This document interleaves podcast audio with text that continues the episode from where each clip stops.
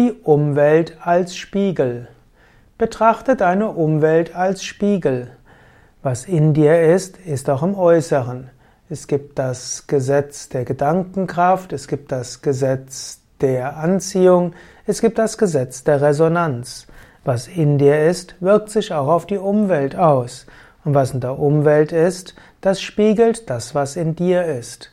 Anstatt sich also zu beschweren über äußere Umstände, kannst du überlegen, das, was ich im Äußeren erfahre, was sagt das über mich selbst? Wie zeigen mir vielleicht äußere Umstände das, woran ich selbst arbeiten sollte?